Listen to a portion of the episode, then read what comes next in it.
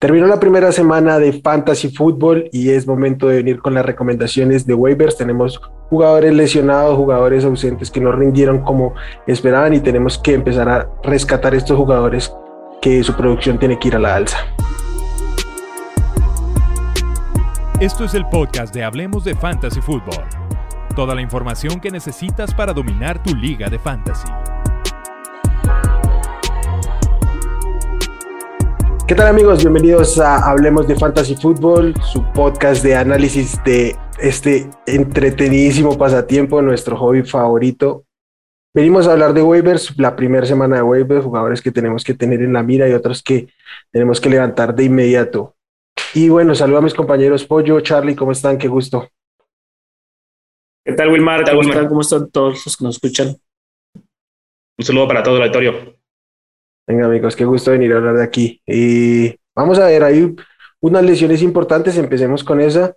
Eh, la más relevante tal vez la de Rahim Monster, que justamente nos trae unas indicaciones por ahí hoy. Jerry Judy también salió lesionado del tobillo, ya se reportan que van a ser de 6 a 8 semanas. Ryan Fitzpatrick también tuvo una lesión en la, en la rodilla, también se reportan que pueden ser de 6 a 8 semanas. No sé qué otra lesión tengan ustedes por ahí. Principales esos tres. Relevantes al fantasy, sí. Sí, relevantes esos tres, creo. Al fantasy.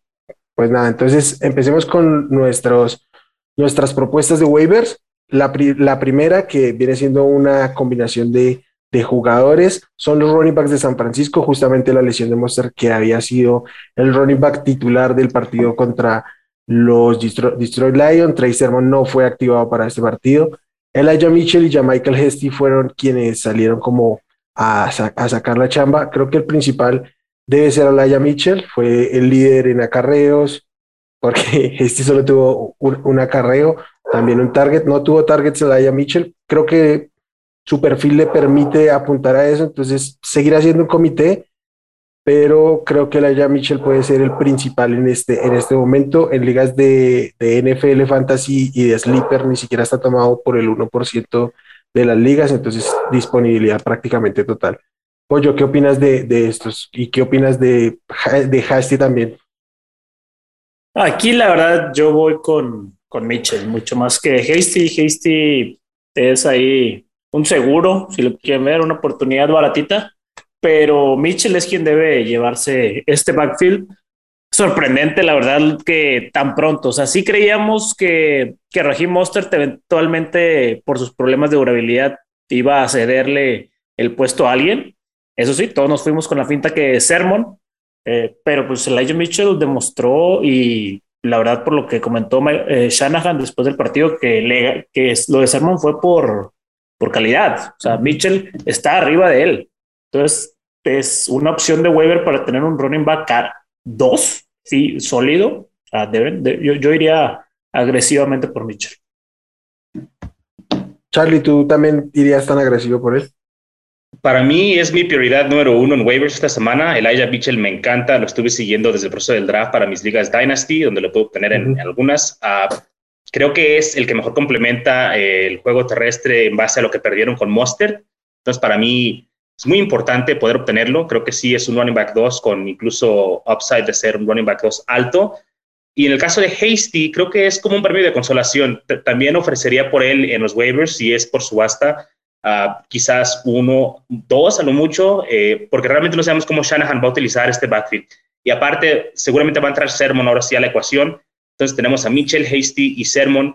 Prefiero tratar de llevarme a, alguno de estos dos, de preferencia a, a Mitchell Ah, pero tener a Hasty como a lo mejor un tipo de seguro, una póliza de seguro por si de repente entra y se convierte en un back ah, que tiene un poquito más de juego, más allá de nada más un acarreo.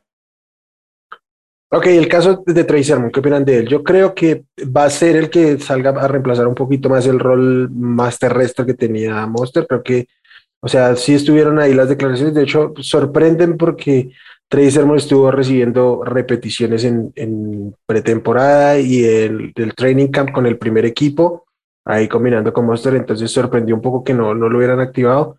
Yo personalmente creo que va a estar por encima de, de en, uso, porque Gesti tiene un rol muy claro que es el de cambio de ritmo y prácticamente paremos de contar. Entonces no sé qué opinan de él o si de verdad de plano lo dejan ir por el tema de que no fue activado. Yo sería paciente con él. Eh, aguantaría un poco, como tú dices, pero sí creo que tiene una cuesta arriba importante para, para quitar a Mitchell del, del, número uno en ese backfield. Sí, el problema ahí es que fue sorprendente que no fuera activado para el juego y metes a Mitchell y pues por casualidad, porque se lastima Monster, entra y produce. Entonces, realmente, ¿cómo banqueas a Mitchell? Pues, ¿no? si, lo hizo bien. Entonces, para mí, eso es lo que lo va a hacer un poquito más difícil. Creo que Sermon, yo pensé que iba a ser el 1B para el 1A de Monster, pero me, sorprendió mucho que estuviera en activo. Creo que va a ser difícil que le quite esa posición ahora a Mitchell porque lo hizo bien. Sin embargo, creo que existe la posibilidad. Entonces, si lo tienes, ah, está muy bien, quédate ahí guardadito, no pasa nada, pero no sé si está libre en tus ligas, si realmente debas ir por él aún, si te le quieras adelantar a tus compañeros. No, sé, ahí tú querías, Wilmar. Sí, yo creo que, que así, o sea, para mí va a ser este Mitchell el principal, pero creo que el que lo va a complementar es Sermo más que, que este. Incluso buscaría por ahí ofertar algún trade barato, eh, podría ser una opción en este momento. Pasemos con el siguiente eh, corredor, también un running back de los Indianapolis, eh, Indianapolis Colts, Naim Hines. Aquí hacemos la salvedad que en Sleeper no tiene tanta disponibilidad como quisiéramos, un poco más del 10%, pero en NFL Fantasy, donde seguramente hay unas ligas más casuales, sí está disponible en más del 75% de las ligas. Naim Hines viene de una semana en la que tuvo nueve acarreos, ocho targets que terminaron sumándose para 15 toques de, de balón. No puedo anotar, pero va a ser un complemento ahí, aunque Jonathan Taylor fungió como caballo de batalla por los números, incluso por los targets. Va a tener un rol ahí Heinz y mientras se involucre en el juego terrestre creo que es un poquito más alto su techo. ¿Qué opinan de, de él? A mí me encanta Heinz. Yo creo que es una opción para obtener puntos baratos y fáciles, sobre todo en ligas PPR. Eh, en half PPR también funciona muy bien. Ocho targets, si lo extrapolamos a lo largo de la temporada, estamos hablando de más de 100 targets. Es buenísimo para un corredor que obtenga más de 100 targets Ah, solamente hay dos o tres en la liga que lo logran. Entonces, es, son oportunidades que queremos que tengan nuestros corredores y creo que el hecho de que esté libre en algunas ligas y que existe la posibilidad de tomarlo ahí por, no sé cuánto podrían ustedes, pero cinco o seis fabs, WAPs, como les llamen, sería genial. Puntos baratos, va para el flex, creo que es muy bueno. Y no solo es eso, también es el, la valoración que tiene el equipo de él. Lo acaban de firmar tres años más. O sea, ya te están hablando que quieren, que quieren a Naheem Hines en ese rol constantemente y en largo plazo. Entonces, sí. Este, y Mac figuró. Sí, no, no, no, hizo no hubo Mac. No hubo Mac. Entonces, sí, a mí también me gusta en PPR. En Half sí me la podría pensar un poquito más, pero para PPR, Naheem Hines es un, es un gran flex.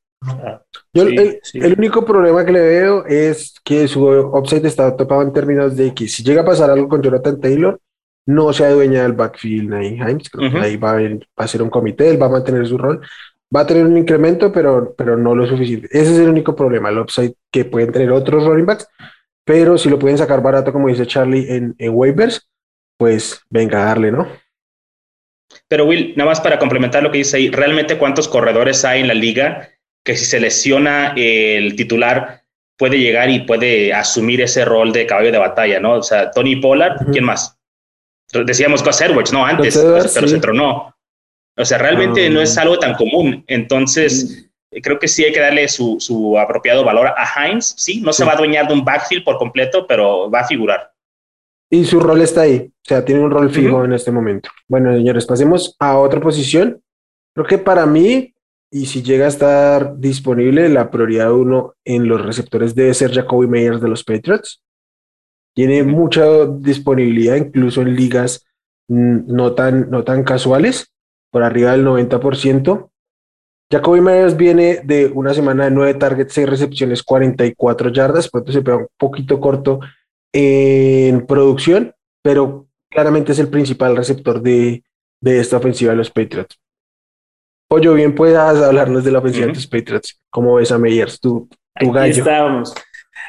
Me sorprende que, que esté tan poco, porcentaje de roster, Jacoby. Y es el jugador que más tengo en todas mis ligas y precisamente por eso, porque era un wide receiver uno de su equipo a precio de, de ganga gratis prácticamente. Sí. Y sí, o sea, lo vimos. Mire, este, este, esta primera semana, Mac Jones realmente por primera vez se enfrentó a una defensa de verdad, que es la de Miami, que es de las competentes de la liga, por, por decirlo así. Y de todos modos, se le vio bien, ya acoplándose a la liga y, el, y las manos de, de Myers sí se notó, o sea, durante el partido, que cuando el balón tiene que ser catch, va a Myers. Ahí no, no está arriesgando con otros receptores. Entonces es una, es una certeza importante para los jugadores de fantasy saber que los pases y los targets van a estar ahí con ese jugador. Sobre todo para PPR, es muy buena opción. Y los touchdowns eventualmente van a llegar. Sí, tal vez no vimos la producción que deseamos ver de un wide receiver uno de un equipo, pero tuvo nueve targets, como mencionas, Pollo, y creo que es Ah, es como que muy de repente eh, nadie lo conoce o nadie lo tiene como en cuenta y puede ser un wide receiver 2 fácil, no wide receiver 1 de repente, depende de la semana, eh, simplemente por su volumen en PPR. En half PPR pues es un poquito más eh, bajo los puntos, pero igual, mientras su participación sea alta dentro de los equipos, corra las rutas y, y está teniendo los targets, creo que es una muy buena opción para tener el equipo y pues vaya, Ah, no sé cuánto le meterán ustedes de, de WAPs. Uh, Pollo, primero te gustaría, me gustaría saber tu opinión. Tú que eres el, el super fan aquí de los Patriotas, pero yo para mí, o sea, sí le metería tal vez 8 a 10 FABs a, a Jacoby Myers. Sí, yo estoy en un 10 o 12% de FAB. Sí, sí iría, iría con él, la verdad. Sí le, sí le veo, como tú mencionaste, Charlie, mucho, mucho upside, sobre todo en, en PPR, que hemos visto ya algunas lesiones como Jerry Judy eh, o jugadores como Brandon Ayuk, que fue un fantasma y nos quemó a muchos con un cero. Entonces, es, otra, es una opción, como tú viste, más profunda, pero que a la vez va a ser productiva. vayan con confianza. Yo estoy de acuerdo con el pollo, yo iría por ahí con los 12 o 13 unidades de, de, mi, de mi cap. Eh, um, creo que a la larga va a ser un wide receiver 3 bajito, pegando con el 4, pero el volumen está ahí. Creo que le falta un poquito la profundidad en los targets y eso baja su producción, pero, pero bueno, se debe ir estabilizándose en la medida que pasen los, los partidos. No, Y también el mismo playbook de Mac Jones se lo van a ir soltando partido a partido un poquito más. Este primer partido fue mucho correr con Damian Harris, que se fuera acoplando al, al ritmo oficial ya de titulares con titulares de, de NFL y fueron un poco más precavidos con él. Creo que los siguientes partidos vamos a ir viendo un Mac Jones más suelto en cuanto a atrevimiento de jugadas en el playbook. Sí, tal cual. Bueno, pasemos al siguiente. Un receptor que ya fue relevante el año pasado también por una circunstancia de una lesión. En este caso, la lesión es la de Jerry Judy, que se lesiona de un esguince de tobillo, grado 3, creo. Ah, lo va a complicar por unas 6, 8 semanas el que sale a, relucir es Tim Patrick, quien estuvo reemplazando, si bien no en el rol, sí en la producción, como el wide receiver principal casi el año pasado. esta semana tuvo cuatro targets, todos fueron completos y uno de ellos para touchdown. Fue líder en puntos fantasy del equipo. Pero ah, pues aquí el tema es que el uno debe ser Sutton. Eso sí creo que el que viene detrás y para estos partidos en que no va a estar Jerry Judy va a ser muy relevante es Tim Patrick. Charlie, ¿qué opinas tú, tú de él? Me gusta. Eh, el año pasado ya les demostró que puede ser relevante. Ah, después de la lesión de Judy, creo que estuvo en más snaps que Hamler, que es la, el resultor que muchos también van a ir por él. Pero, Wilmar, tú como aficionado de los Broncos, tú que conoces este equipo un poquito más de sus entrañas, ¿por qué Patrick en lugar de Hamler? ¿no? Porque hay muchos que a lo mejor se van a ir con esa finta de ir con Hamler porque también ah, pues, tuvo un juego decente, pero ¿por qué uno sobre otro? Yo, creo que Tim Patrick es un, un, un receiver que ya ha demostrado su valor en la NFL. el año pasado fue un constante wide receiver 3 en fantasy. Eh, cuando Jerry Judy estaba jugando mal y estaba soltando muchos balones, él fue el que manejó esta ofensiva ante la ausencia de Soto, en la ausencia de un par de partidos por ahí de Noah Fant. Su rol en el slot como, como un big slot le da una oportunidad de, de, volumen mayor a la de Hamler yo sé que, que también puede jugar ahí en el slot, pero aún no está tan acoplado. Y creo que por ahora, al menos para esta semana 2 y, las subsecuentes, lleva mano Tim Patrick. A mí me encanta el talento de KJ, de, de Hamler, pero pues habrá que esperar a que se gane eh, ese rol. Y esta semana dos especialmente es un macho muy favorable. O sea, juegan contra Jacksonville. de tanto Tim Patrick como Cortland Sutton debería de irles bastante bien en, Fantasy esta semana. Sí, sí, sí. Entonces, creo que ah, si no está, si no están Meyers por ahí o algún otro receptor que esté perdido dependiendo de sus ligas, creo que la prioridad debería ser, debería ser Tim Patrick. Sí, sí, y solo sí, también, yo sé que no está disponible en muchas ligas, pero chéquense a Sterling Shepard, porque de repente está suelto por ahí, porque, pues no sé, porque están los Giants y la gente nadie quiere los Giants, pero Sterling Shepard creo que este, nos demostró que puede ser relevante eh, para esa temporada. Que va a ser más que Goladay. Bueno, pasémonos con Sterling Shepard porque realmente vino con un rol superior al de Goladay, al menos en targets. Y nueve targets tuvo, siete recepciones y superó las 100 yardas, además de, su touchdown que por ahí no lo podían taclear.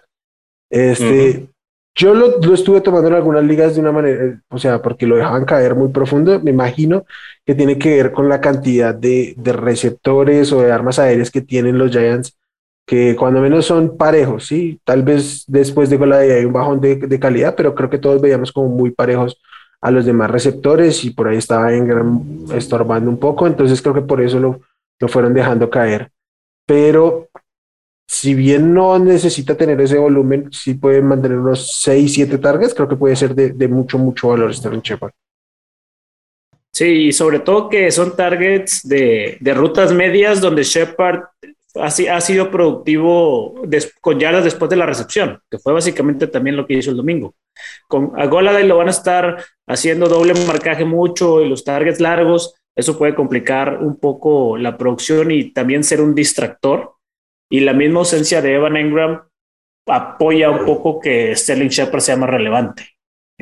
Y van a estar yendo atrás también, todos los partidos. Sí, claro. También, muy importante eso. El problema con Sterling Shepard, como bien lo decía Charlie, es su disponibilidad apenas ronda el 30%, pero si su liga es competitiva, es probable que Sterling Shepard ande por ahí volando, entonces eh, echen el ojo a la lista de disponibles antes de hacer sus, reclamos de waivers. Cambiemos de posición.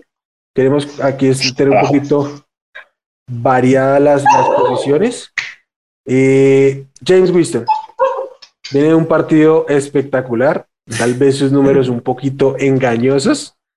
Green Bay fue un desastre y le permitió a, Winston completar cinco pases para touchdown y por eso termina como el top 5 en la posición. Pero bueno, ¿qué podemos esperar de él, Pollo?